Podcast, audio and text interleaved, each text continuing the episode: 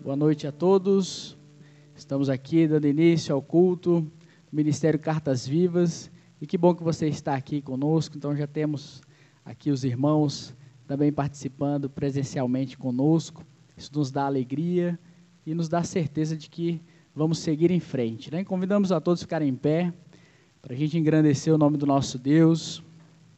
Essa primeira canção, ela diz que Deus é mais forte que a morte, né? Então que nós possamos cantar ao nosso Deus. Maravilhoso. Agradecemos a Deus por tudo que Ele tem feito. Como é bom ver o seu Vitor aqui também. Que Deus continue abençoando e restaurando a sua saúde.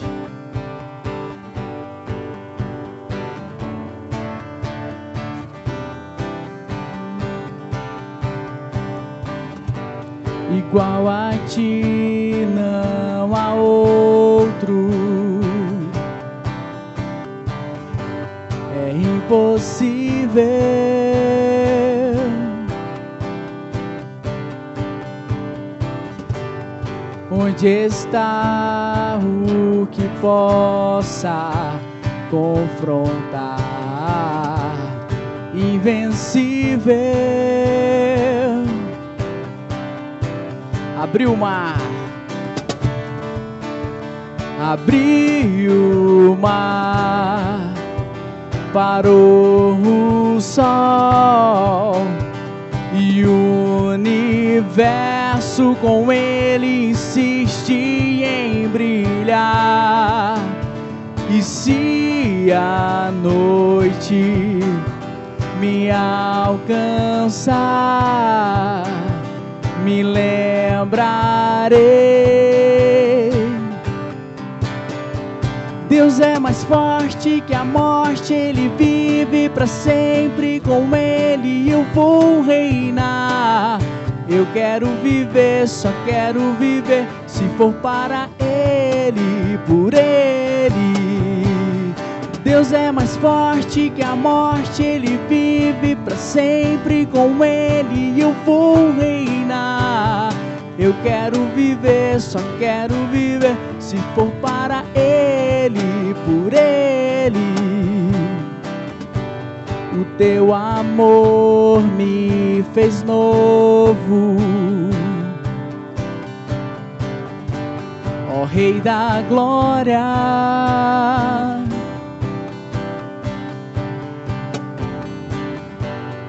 Onde está o que possa de ti me separar? Não há nada. Abriu o mar. Abriu o mar.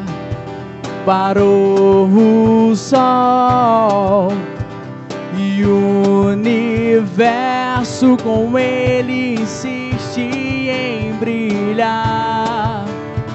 E se a noite me alcançar,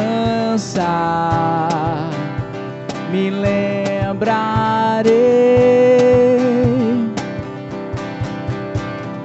Deus é mais forte que a morte, Ele vive para sempre. Com Ele eu vou reinar. Eu quero viver, só quero viver. Se for para Ele, por Ele. Deus é mais forte que a morte, Ele vive para sempre. Com Ele eu vou reinar. Eu quero viver, só quero viver, se for para Ele, por Ele. Amém, Deus. Como diz essa canção, que Deus fez que o mar se abrisse. Deus, num dado momento da história bíblica, os homens estavam na guerra, Josué ora a Deus e Deus foi capaz de parar o sol para que aqueles homens continuassem a batalha. E a noite não chegou. Por quê? Porque Deus é Deus. Então, você possa crer nesse Deus que parou o sol, nesse Deus que abriu o mar e nesse Deus que venceu a morte através de Jesus Cristo na cruz. Amém? E por isso nós vamos continuar cantando a Deus. Não importa se você está aí na sua casa, os irmãos que aqui estão conosco também estão entoando cânticos ao Deus Todo-Poderoso. Eu olho para a cruz e para a cruz eu vou do seu sofrer participar. Da sua obra vou cantar. Meu Salvador na cruz, na cruz mostrou um amor tão grande, o amor do Pai, do justo do justo Deus. Oh, pela cruz me chamou gentilmente, me atraiu e eu, sem palavras, me aproximo, quebrantado por seu amor. Santo Deus, nos desse, ó Pai, uma vida que nós não merecemos, porque a tua graça se fez presente através de Jesus Cristo. Santo é o Senhor. Merecida vida, de graça recebi por sua cruz. Da morte, da morte me livrou, trouxe minha vida. E eu estava condenado, mas agora pela cruz, diga com fé, eu fui reconciliado.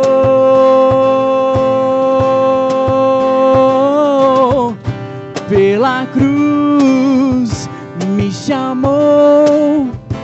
Gentilmente, me atraiu e eu, sem palavras, me aproximo, quebrantado pela cruz, por seu amor, pela cruz me chamou gentilmente me atraiu e eu, sem palavras, me aproximo, quebrantado por seu amor. Impressionante é o seu amor.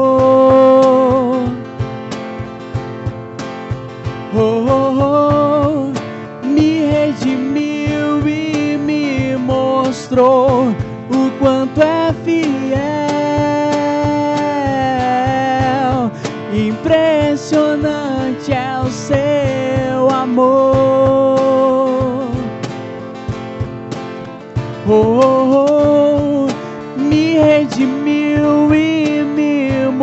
mostrou o quanto é fiel.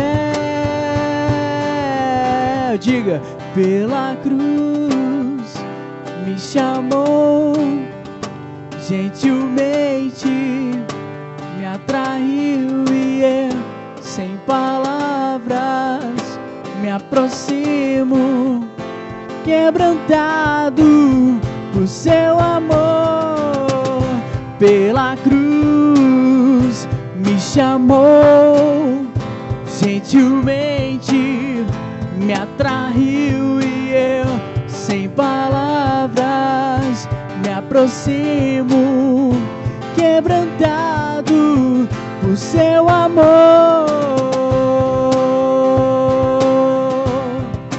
Oh, oh, oh, oh Deus, que o Senhor possa, ó Pai, continuar a trabalhar os nossos corações, ó Pai. Santo e maravilhoso é o Senhor.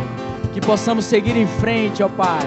Que possamos seguir adiante, Deus ao ler a tua Bíblia, Senhor, nós encontramos dias de dificuldades, nós encontramos, ó Pai, muitas vezes que vamos passar por aflições, nós encontramos, ó Pai, que houve, houveram guerras e existem sim batalhas espirituais, mas quando olhamos também para a Bíblia, encontramos Jesus Cristo, que ressuscitou e que prometeu para cada um de nós uma nova Jerusalém. E que, assim como Paulo diz, ó Pai, que a nossa cidadania não é aqui, a nossa cidadania é nos céus, com a tua presença. Que nós possamos, ó Pai, ter a fé avivada em Ti, Senhor. Que dias melhores virão na Tua presença, na eternidade junto a Ti, Senhor. Prepara o coração dos nossos irmãos que vão receber, ó Pai, o banquete da palavra de Deus. Que nós possamos, ó Pai, sentar à mesa contigo essa noite e receber aquilo que o Senhor tem a nos oferecer, Pai. Mas nós sabemos, ó Deus, que a tua presença vale mais que qualquer bênção, Deus. Porque o Senhor é tudo o que precisamos. Santo e maravilhoso. Que você possa tomar seu assento, meu irmão, e que você aí na sua casa possa preparar o seu coração para receber a palavra de Deus. Amém. Amém. Obrigado ao Ministério de Louvor. Aleluia. Que bom, né? Que bom, nós estávamos já com saudades de estarmos reunidos enquanto igreja, né? Maravilha. Agradecemos a Deus por isso. Amém? É, esses tempos atrás, eu li uma curiosidade que me chamou bastante atenção. Essa curiosidade trazia uma pergunta, assim, que a princípio eu achei meio assim esquisito, mas falei, vou ler o texto. Dizia assim a palavra, a curiosidade dizia assim: Por que há palmeiras nas praias? Eu falei, ah, vou ler, né? Afinal, quem não quer saber por que há palmeiras nas praias, né? Então a gente, eu fiquei curioso por saber por que, que é aquilo lá, eu fui pesquisar, fui ler ali naquela, naquele texto por que há palmeiras nas praias. E aí o texto dizia que as praias, as regiões litorâneas, elas incidem bastante ventos, né? ventos muito fortes. E, e as palmeiras, né? elas, pelo fato delas ser um, ter o caule flexível, né? ela, quando o vento passa, ela fica meia tortinha ali, lembra daquela, daquela, daquele desenho, daquela imagem que a gente vê assim as palmeiras assim, as folhas, né? Então, as, e as folhas, as folhas delas, elas têm um formato de pena, né? Olha que interessante, a folha da palmeira tem o mesmo formato do, do, de uma pena de uma ave. Olha que interessante. E por causa desse formato, por causa do caule flexível, acaba o vento passando e não a derrubando. Ao contrário, a outra, outras árvores, pelo fato dela ter a copa assim, muito frondosa e o caule às vezes bem rígido, o que acontece? Quando o vento vem, cria-se uma grande resistência ao vento e essas árvores acabam por ser arrancadas, acabam por ser quebradas o seu caule. Olha que interessante. Tanto a, as palmeiras como as árvores, elas recebem os ventos fortes. Mas a diferença da palmeira permanecer da palmeira é, enfrentar o vento e ela não ser arrancada é a maneira como ela reage, a maneira como ela responde aos ventos. Olha como que, olha que interessante esse ensinamento, a criação de Deus nos trazendo um ensinamento assim grandioso para nós, de como é, nós podemos entender as circunstâncias da vida, os problemas, as crises. Nós vemos, por exemplo, nós temos várias crises. Hoje, neste momento, né, nesses últimos anos, a gente tem vivido grandes crises, grandes ventos contrários. Mas o que nós temos que ter em mente é mudar um pouco o nosso foco e não vermos apenas os ventos fortes, não vermos apenas as crises, mas nós conseguimos entender como nós reagimos às crises, como nós reagimos aos ventos fortes, como nós reagimos às situações difíceis. E se tem uma pessoa na palavra de Deus que viveu várias crises, que viveu várias situações difíceis, essa pessoa chama-se José. José passou por inúmeras crises, inúmeras crises. E a gente vai aprender com José com as crises que José passou, com as dificuldades, com os ventos fortes que José passou, nós vamos também aprender como nós podemos reagir aos problemas. Então, é, a primeira crise que José atravessa, eu vou chamar ela de crise familiar. Primeira crise que José atravessa é a crise familiar. E ela está relatada em Gênesis, no capítulo 37, no verso 4. Gênesis 37, verso 4.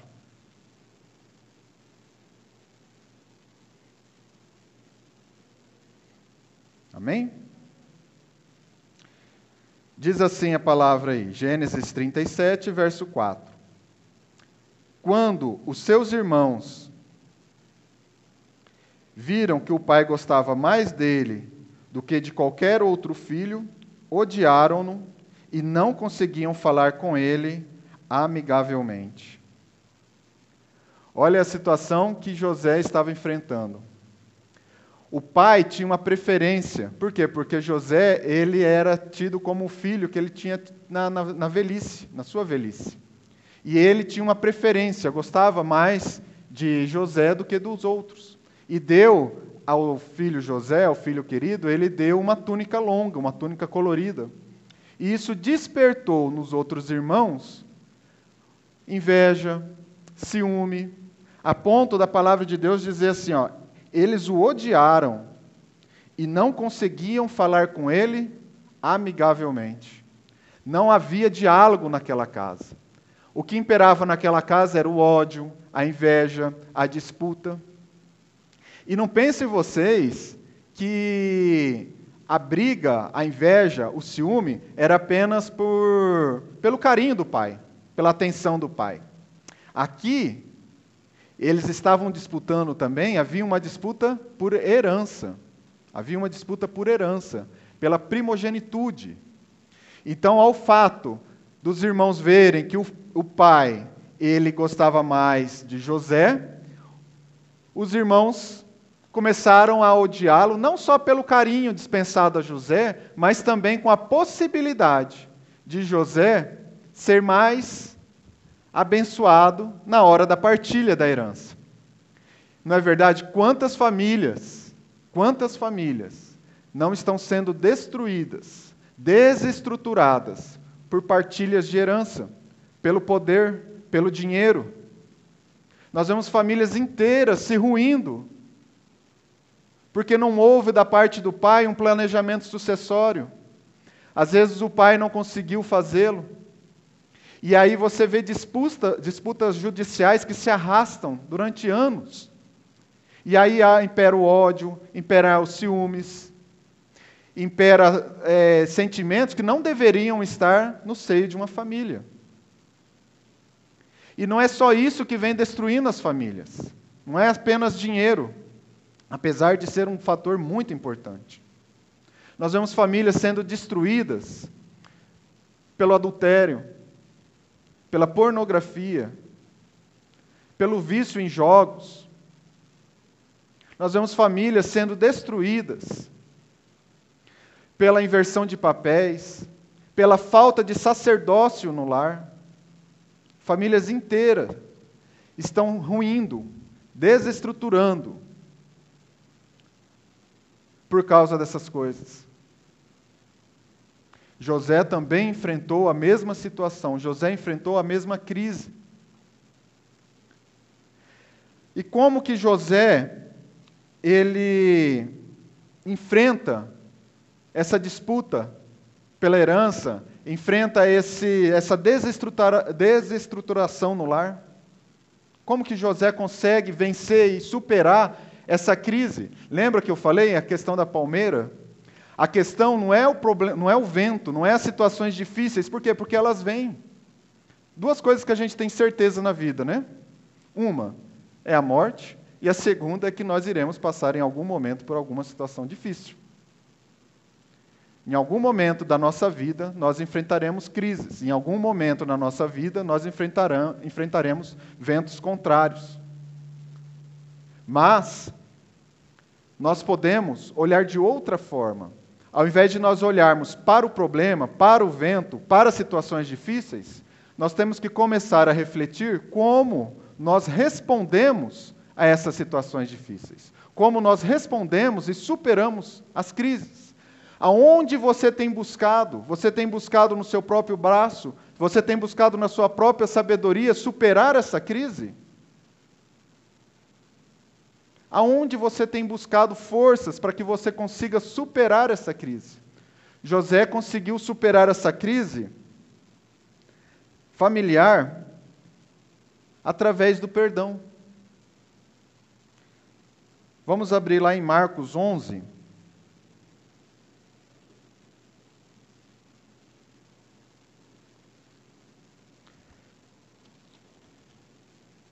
Marcos 11,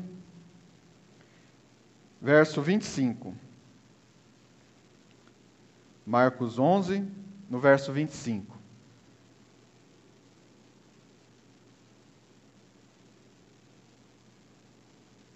Diz assim a palavra: E quando estiverem orando, se tiverem alguma coisa contra alguém, perdoem-no, para que também o Pai Celestial lhes perdoe os seus pecados. Mas, se vocês não perdoarem, também o seu Pai que está nos céus não perdoará os seus pecados. O perdão, ele tem não só a ver com você e a outra pessoa, mas também tem a ver com você com Deus. Muitas vezes a gente acha que o perdão, ele é um prêmio. Muitas vezes a gente acha que o perdão, ele é uma sentença judicial.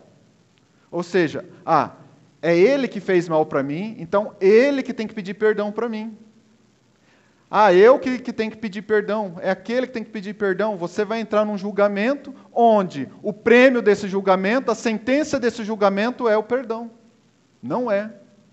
O perdão, ele é um ato de reconciliação. Não é uma sentença de juízo. Não é um sentimento.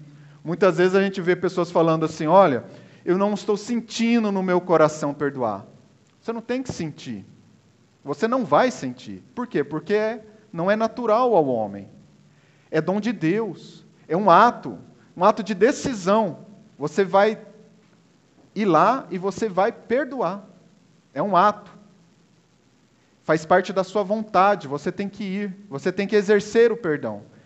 O perdão é reconciliação. É você dizer assim: olha, as ofensas que eu fiz para você, me perdoa. E as ofensas que você fez para mim, está perdoada. Vamos esquecer tudo isso, vamos deixar todas essas coisas no lago do esquecimento e vamos escrever uma história nova. Isso é perdão. Isso é perdão. O perdão não é algo que você coloca lá e depois você fala assim: olha, Lembra aquela vez? E você traz novamente à tona toda a situação. Perdão é reconciliação.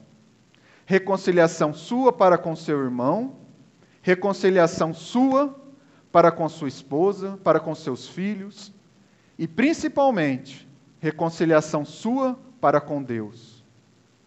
Da mesma maneira que nós perdoamos, da mesma maneira que nós reconciliamos, o Senhor Deus nos reconciliou através do seu Filho Jesus Cristo. Perdão é um ato de reconciliação. Que haja reconciliação na sua casa. Que haja reconciliação na sua família. Escrevam isso, de preferência escrevam na tábua do coração de vocês não há outra maneira de vocês vencerem uma crise familiar que não seja através do perdão. Não há. Uma crise familiar, uma situação difícil, um vento contrário na sua família, ele somente será vencido através do perdão. E eu falo para vocês que como que é importante a estrutura familiar na vida de qualquer ser humano. Vejam, essa não foi a primeira crise que José enfrentou. José enfrentou outras crises, mas a crise familiar, A desestruturação da família de José foi o start para que todas as outras crises acontecessem. A crise familiar, ela startou um processo na vida de José de crises, de abismos. Não diz o salmista? Um abismo puxa outro abismo. Se a sua família está desestruturada, a probabilidade de você enfrentar outras crises devido a essa desestruturação familiar é muito grande.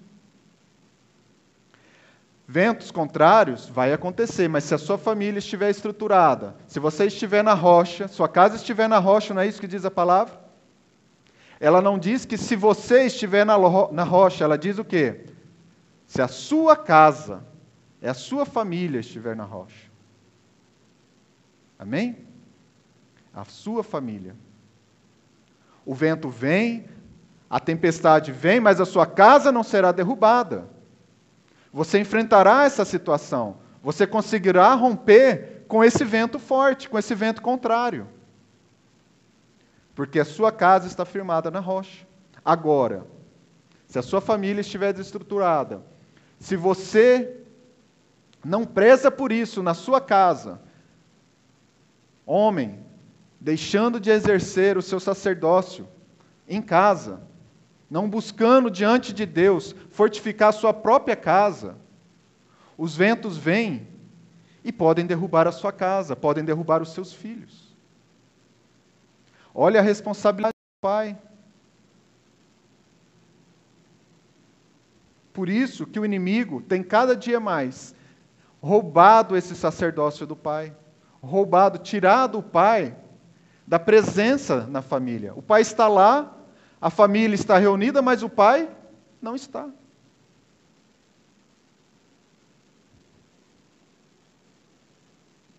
Outra crise que José passou, segunda crise, é a crise do poço, do fundo do poço. Está relatada lá em Gênesis 37, no verso 23. 37, verso 23 diz assim: Chegando José, seus irmãos lhe arrancaram a túnica longa, agarraram-no e o jogaram no poço, que estava vazio e sem água.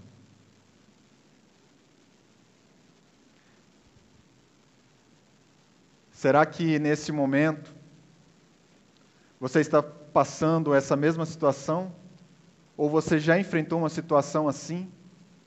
Onde você acha que você chegou literalmente ao fundo do poço? Onde nós passamos por algumas situações onde a gente acha que não há mais saída? Onde a gente chega a uma situação tão complicada na nossa vida que a gente diz agora não há mais jeito. Você se vê sozinho? você se vê num lugar escuro, desnudo, porque lhe arrancaram a túnica. Não havia água, não havia nada, apenas havia escuridão. Assim, José também enfrentou esse momento. Talvez você, nesse momento, esteja enfrentando também a mesma coisa, achando que não há mais solução, achando que o problema é maior do que aquele que está no céu.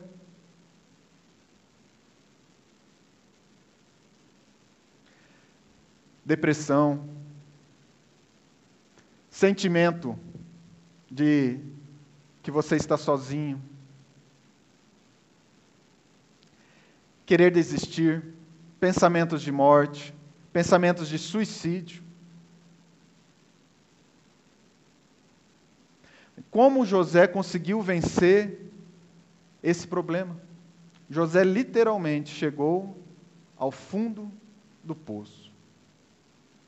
Como José conseguiu vencer esse problema? Como José conseguiu superar algo que ele achava que ele não conseguiria? Imagina, você foi jogado no poço pelos seus próprios irmãos. Como que você iria sair de lá?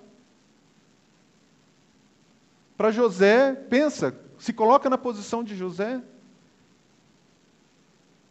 Num lugar escuro, sozinho, jogado ali pelos próprios irmãos.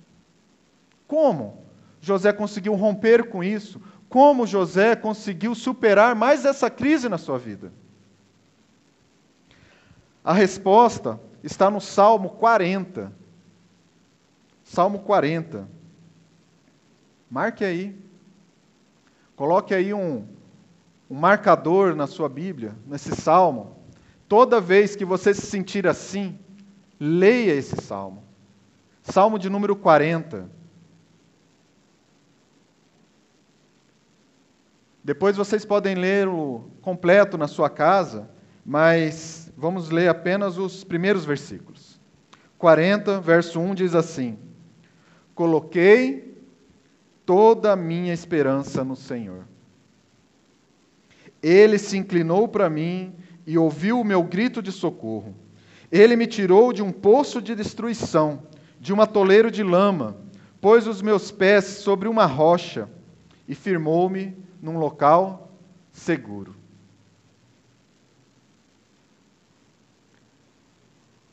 José lembrou que ele servia a um Deus. E ele colocou toda a sua esperança no Senhor. É assim que a gente consegue superar essa crise chamada crise do fundo do poço, a crise da depressão, a crise da solitude, a crise da desistência. É colocando em Deus. Ele colocou toda a sua esperança em Deus. E Deus o firmou em uma rocha. E essa rocha, ela tem nome. Essa rocha chama-se Jesus Cristo de Nazaré. Essa é a rocha que Deus vai firmar os seus pés, quando nele você coloca toda a sua esperança. Essa é a rocha que José foi tirado e foi colocado. É a rocha chamada Jesus Cristo. Não perca a esperança. Antes, coloque-a no Senhor. Não pense que não há solução para o seu problema. Não pense. Não pense que você já chegou no fundo do poço. Não pense, pois o Senhor está preparando aquele que vai estender a mão e te tirar deste lugar. Não pense. Pensamentos de morte, pensamentos de suicídio, não vem de Deus. Não se deixe abater por isso. Gostaria de chamar a atenção de vocês que para que José saísse do poço, ele teve que aceitar a ajuda dos próprios irmãos que ali o colocaram. Deus estava tratando José com seu orgulho. José teve que romper essa barreira. José teve que romper o orgulho. José teve que romper a vergonha. E para ele sair daquela situação, ele precisava dar a mão para os seus irmãos que haviam colocado ali, que haviam ameaçado a própria vida dele. E José teve que estender a mão para os seus próprios malfeitores. E ele foi arrancado dali. E José estava prestes agora a viver a sua terceira crise. A terceira crise. Um jovem de 17 anos.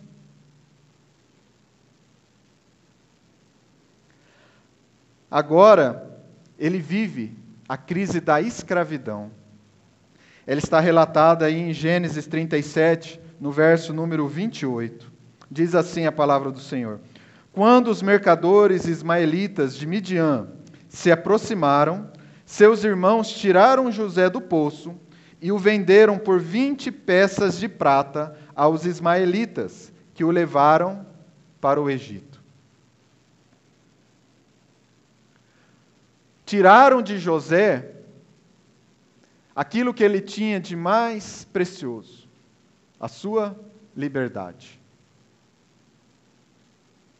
O seu convívio com o seu pai. Não é isso que nós estamos vivendo hoje? Um cerceamento de liberdade? Nós já não podemos ir aonde a gente quer, nós não temos liberdade para trabalhar, nós não temos liberdade para nos reunirmos enquanto igreja.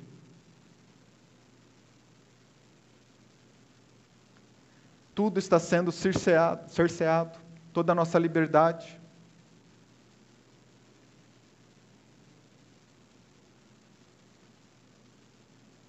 Outra forma de tirar a nossa liberdade é através dos vícios. O vício, ele escraviza. O vício, ele tira da pessoa a sua liberdade. Vícios em drogas, em pornografia, sexo, compras, e diga-se de passagem, até em trabalho. Isso escraviza você, isso tira-se a sua liberdade. Tiraram a liberdade de, de José. E quantas vezes nós não vemos pessoas que acham que são livres, mas na verdade são escravas. Escravas até do seu próprio orgulho, escravas até do seu próprio eu. Mas como José conseguiu vencer essa crise? Como José conseguiu superar algo que era complicado, porque assim foi algo que foi imputado a ele. A escravidão é imputada. Ele foi vendido, ele não quis. Assim como nós. Nós queremos nos reunir como igreja. Mas tiraram isso da gente. Como superar? Como que a gente pode passar por isso? José nos ensina. Lá em Gálatas 5,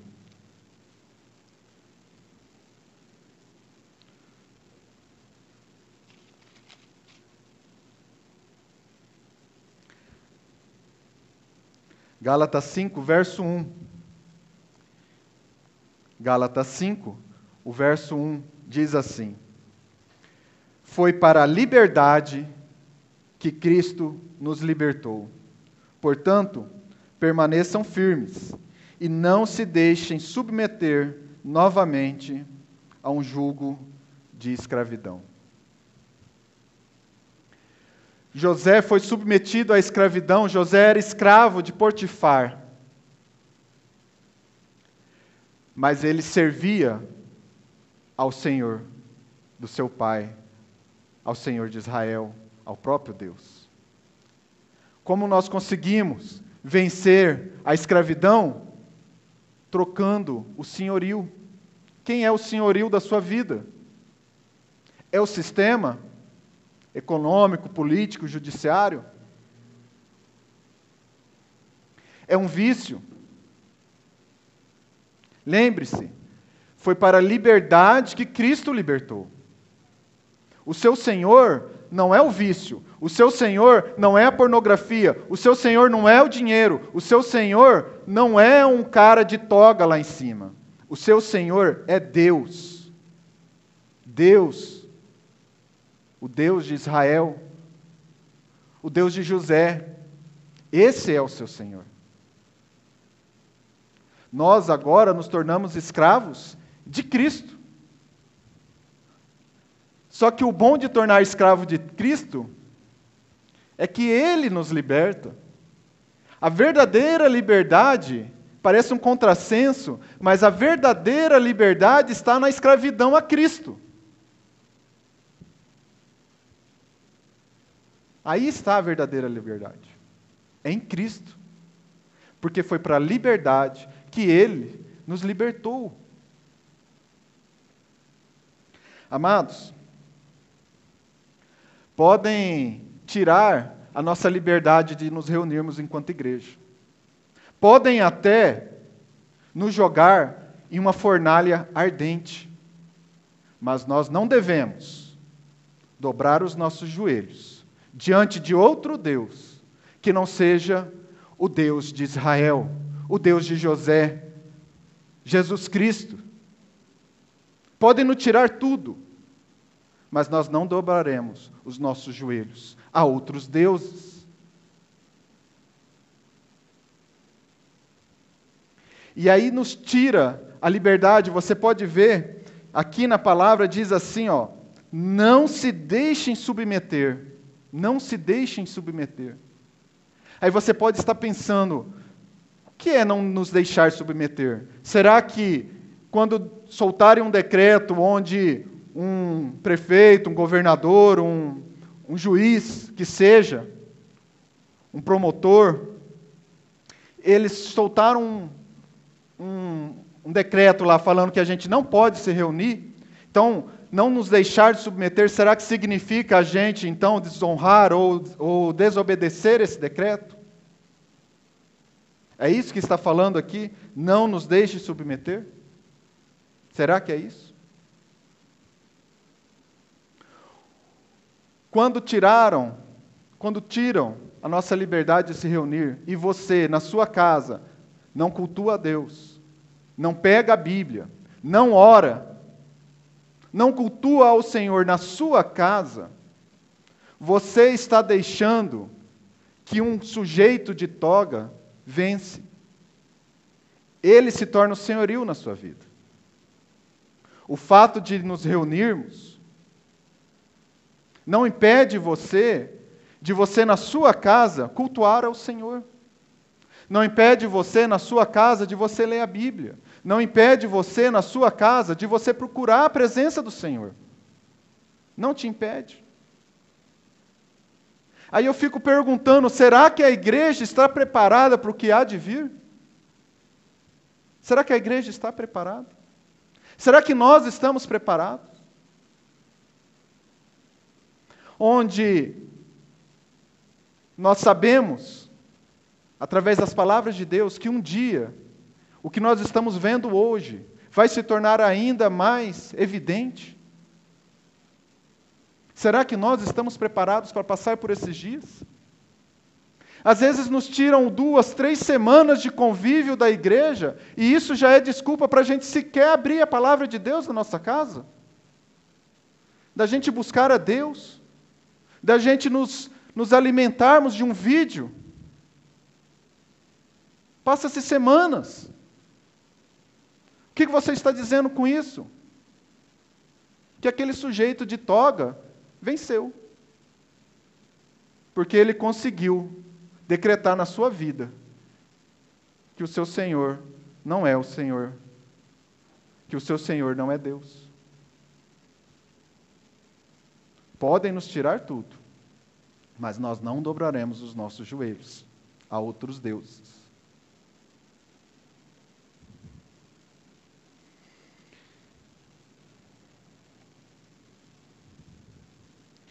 E ainda José enfrenta mais uma crise em sua vida. A crise que eu chamo da crise da injustiça. Ela está relatada lá em Gênesis 39, a partir do verso 11.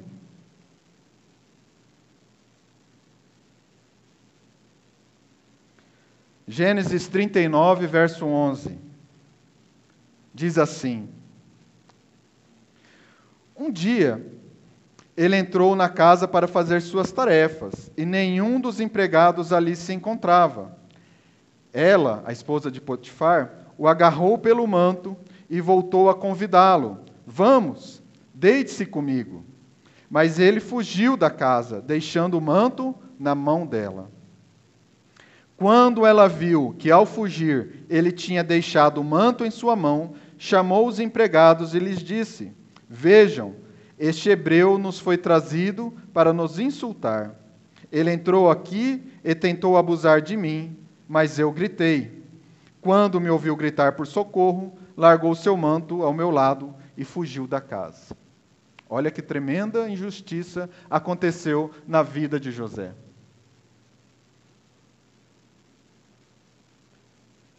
Será que nos dias de hoje a gente também não vê injustiças?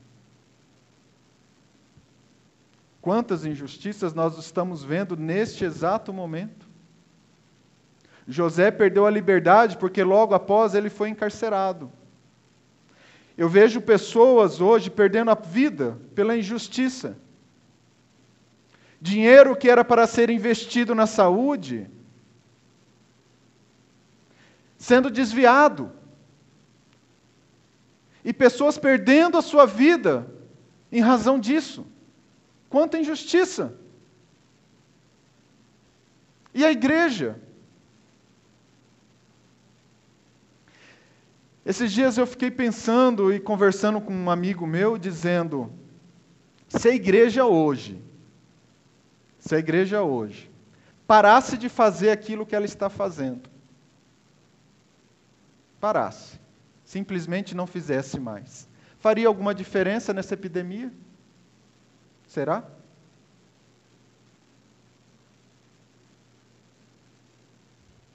Complicado.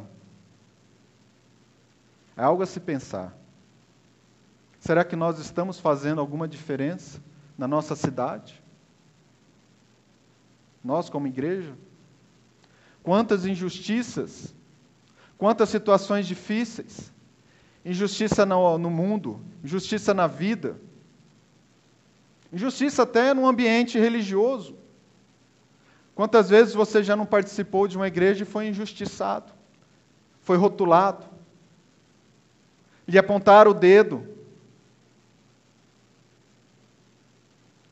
Tantas injustiças.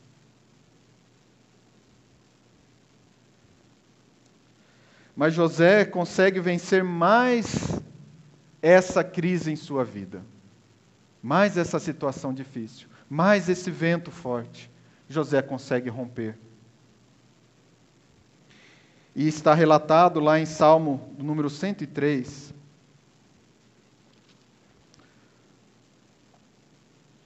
Salmo 103, verso 6.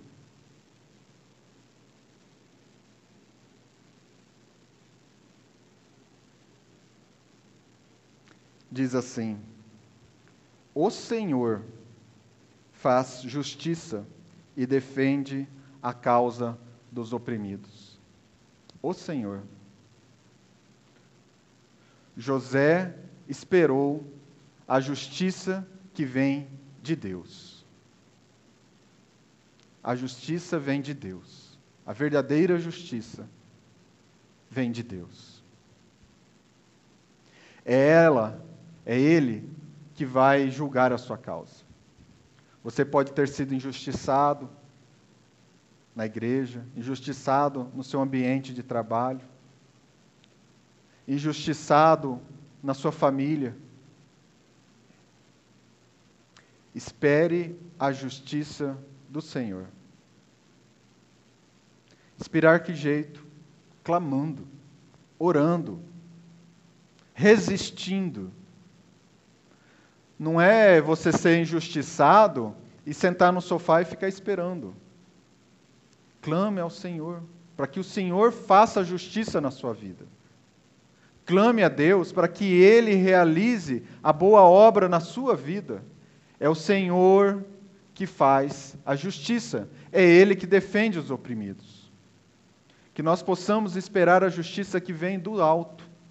E nós sabemos que, ao mesmo tempo que nós vemos, no finais do tempo, todas as coisas que irão acontecer, mas no final, É Jesus Cristo que vence. E vence com apenas um sopro da sua boca. Ele só está aguardando o dia para que todas as coisas sejam colocadas diante dos seus pés. Maranata, vem logo, Senhor Jesus. Nós, como igreja, não podemos, nós gememos, por tantas injustiças no mundo.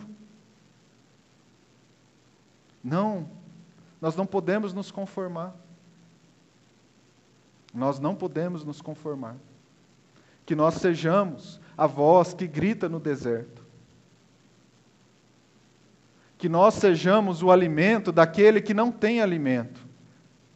Que nós possamos tocar aquele que ninguém quer tocar. Que nós possamos abraçar aquele que ninguém quer abraçar.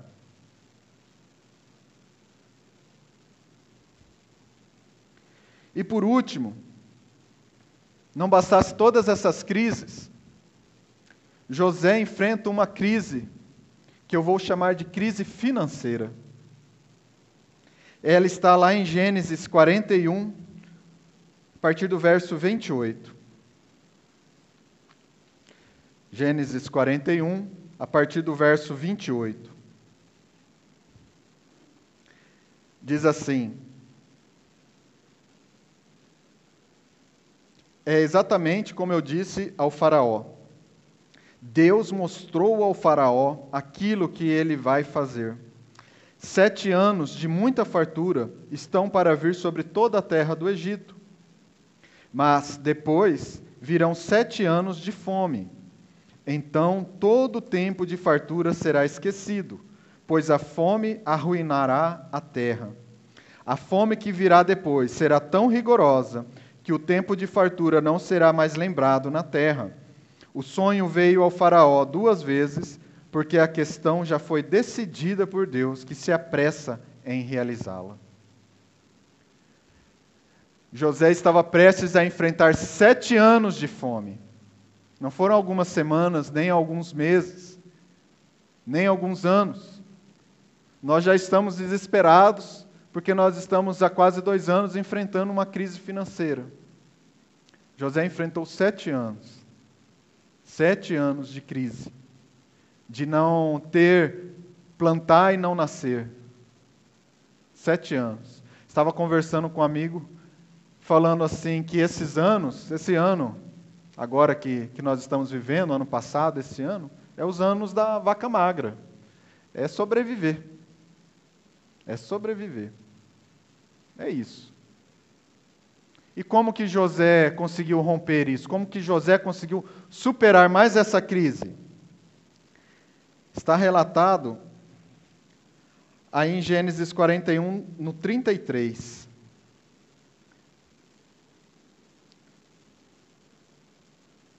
Procure agora o faraó um homem criterioso e sábio e coloque-o no comando da terra do Egito o Faraó também deve estabelecer supervisores para recolher um quinto da colheita do Egito durante os sete anos de fartura. Provisão. Provisão. Qual é o problema? Muitas vezes a gente passa o nosso mês e a gente gasta o todo e mais um pouco. A gente fica devendo até.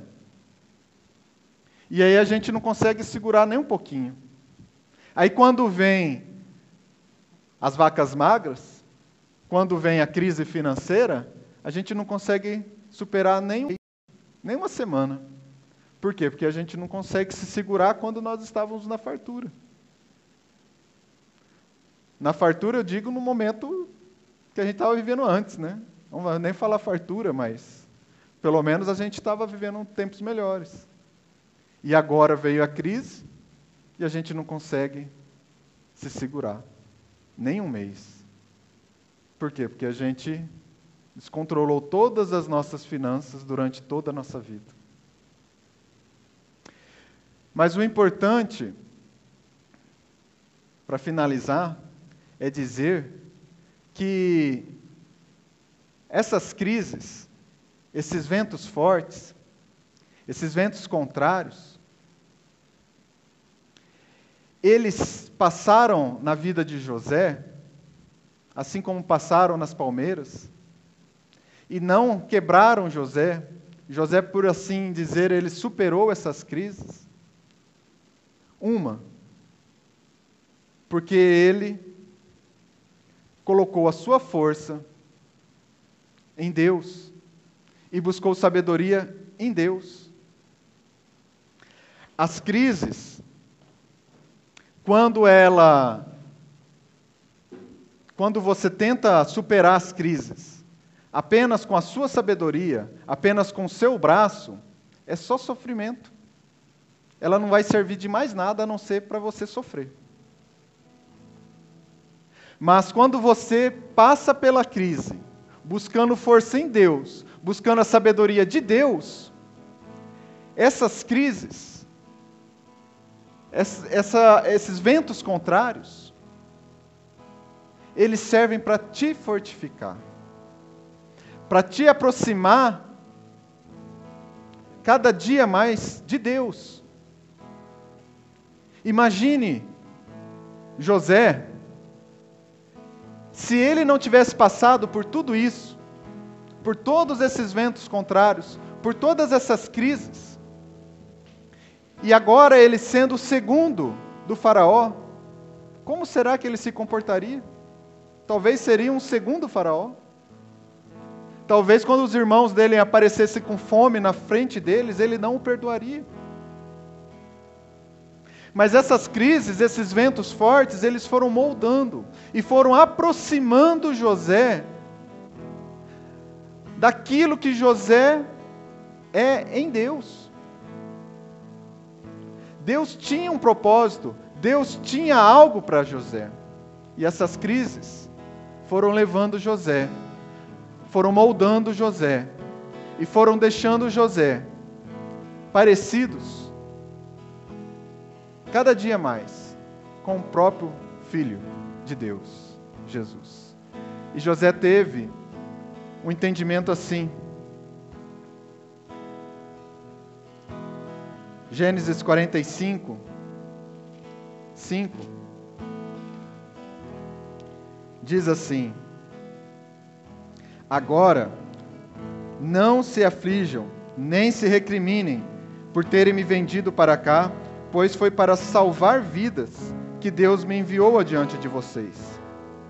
Já houve dois anos de fome na terra, e nos próximos cinco anos não haverá cultivo nem colheita.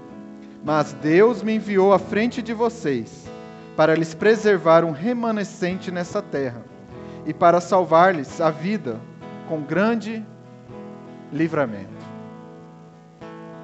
José entendeu que tudo que ele passou não era os ventos, não era as crises, era Deus aproximando ele daquilo que Deus tinha para ele, de quem Deus queria que ele fosse. Imagine você hoje quem você é, todas as situações que você já passou, o Senhor foi te moldando e te transformando e te aproximando do propósito dele. E assim é com a sua igreja. Nós não estamos entendendo porque nós estamos passando por essa situação. Nós não conseguimos entender por que há o coronavírus, por que há o Covid, por que tantas mortes. Nós não conseguimos entender mas Deus está conduzindo o seu povo para que haja um remanescente, para que vidas sejam salvas.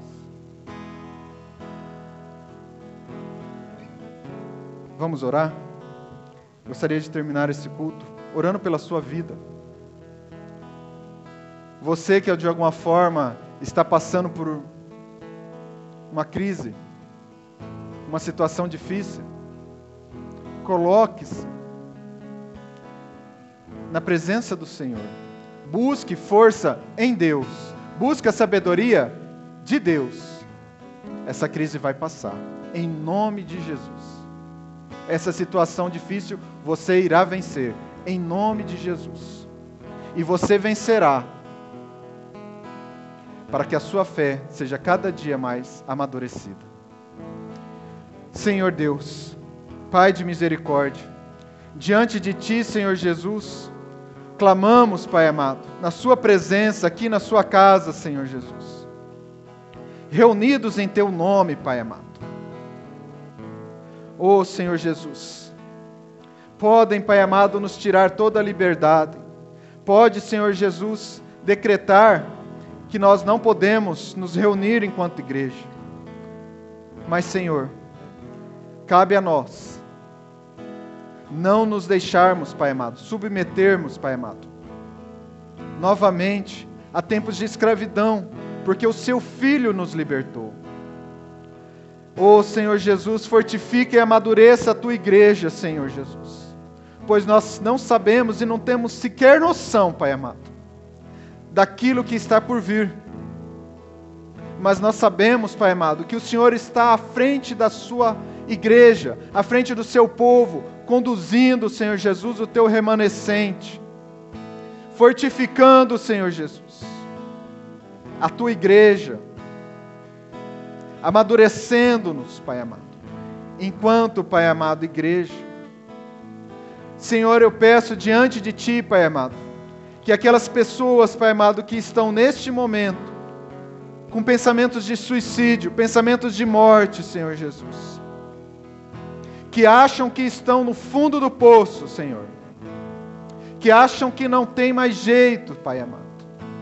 Eu peço diante de Ti, Senhor Jesus, estenda a mão.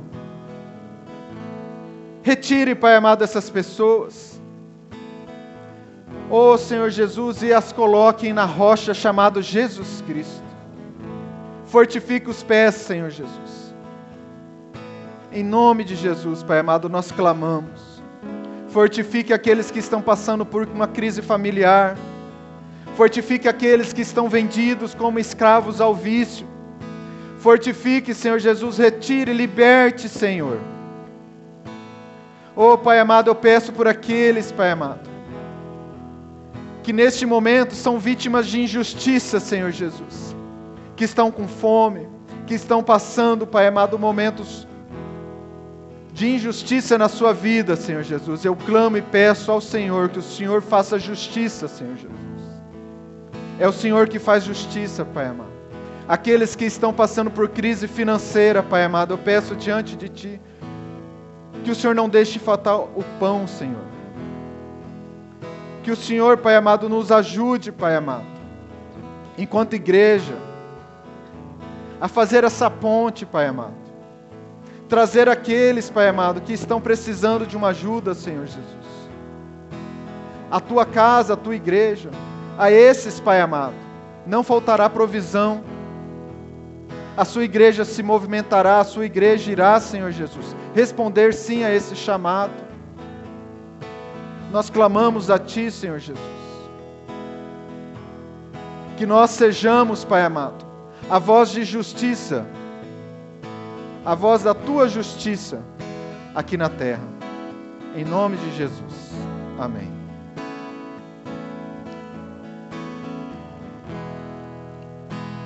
Que possamos a cada dia confiar em Jesus, que essa palavra possa de fato fazer morada no nosso coração. Eu convido os que estão aqui conosco a se colocarem em pé a colocar o seu coração, a sua vida em casa, o seu trabalho. Que Deus possa dar a provisão na sua casa, meu irmão, minha irmã, aos que estão aqui, aos que estão nos acompanhando, ainda que distantes. Mas nós cremos, sim, que o Espírito Santo, Deus, Jesus Cristo, são presenciais em nossa vida. Que nós possamos ter essa fé e esperança. Eu sonhei que tinha uma escada colocada em minha vida. E cujo topo que tocava os céus eu via anjo descer e subir e o Senhor estava sobre mim e disse essa terra em que estás deitado eu darei para ti, e a sua descendência é como o pó da terra, estende ao ocidente, ao oriente, e também do norte ao sul, e toda sua família será bendita sobre a terra e eu estou contigo, e eu te guardarei. Serei seu amigo, não te deixarei até que tenha se cumprido o que eu tenho dito. E quando eu acordei, eu tinha percebido que não era um sonho. Eu saí do poço e Deus era comigo. E quando eu acordei, eu tinha percebido que não era um sonho. Eu saí do poço e Deus era comigo. Eu sonhei que tinha uma escada colocada em minha vida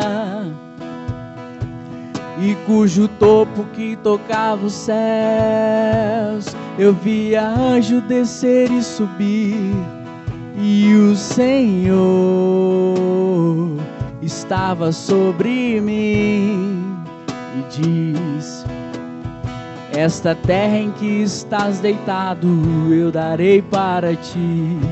Enquanto canta essa canção, me vem à memória a construção do nosso templo. Que Deus possa curar pessoas, que Deus possa restaurar famílias e casamentos, ó Pai, também através desse ministério, Senhor.